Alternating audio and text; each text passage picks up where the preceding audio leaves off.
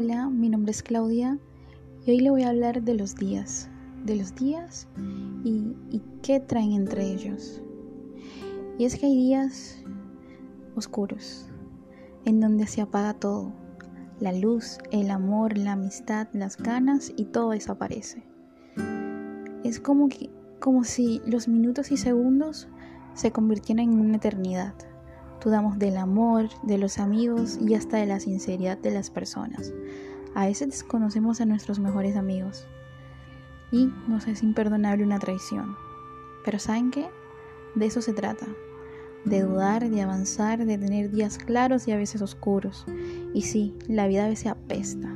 Y apesta tanto que solo crees que te está pateando un día tras otro, otro y otro. En lo personal, Creo que debemos gritar, sí. Gritar nos hace sentir mejor.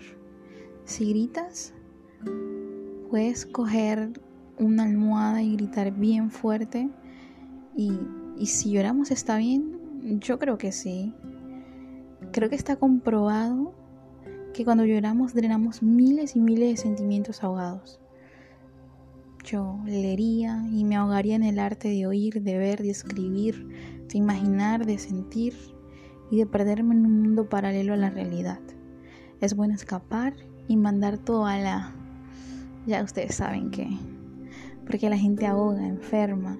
Y a veces lo mejor es darse un respiro de todos y de todo.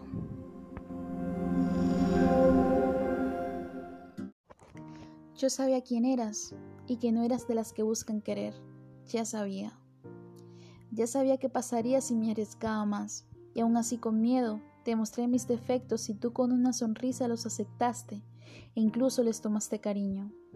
A pesar de que no era tu manera de ser, siempre me seguiste el hilo en todas mis tonterías y en cada uno de mis protocolos para cada uno de nuestros encuentros. Aún con mis ganas de pertenencia, tú nunca quisiste pertenecer. Y yo, yo quise ser eso. Creí que quizás en mí había la posibilidad de encontrar eso que tú no buscabas pero que querías. No soy perfecta, ni siquiera cerca, pero sé lo esencial para hacer de las mañanas esos buenos días que no hace falta decir. Pero ahora, ahora no puedo reprochar nada. Todo este dolor fue autocausado y no te culpo. Sabes, ni siquiera te culpo de no haber cerrado la puerta antes de marcharte. A pesar de tus ataduras decidí quedarme contigo, porque nunca antes me había sentido tan libre al lado de alguien, porque sé lo que sientes aunque no me lo digas. Aprendí a leer tus gestos y a descifrar el tono de tu voz. Sé cuando te pasa algo, a pesar de que nos encontremos lejos. Hoy no quiero quedarme con nada en la boca, y sí, quizás nunca quise que acabara, y si en algún futuro nos volvemos a encontrar, espero que ese día cuando nos veamos por la calle te acerques a saludar, porque te prometo que yo lo haré.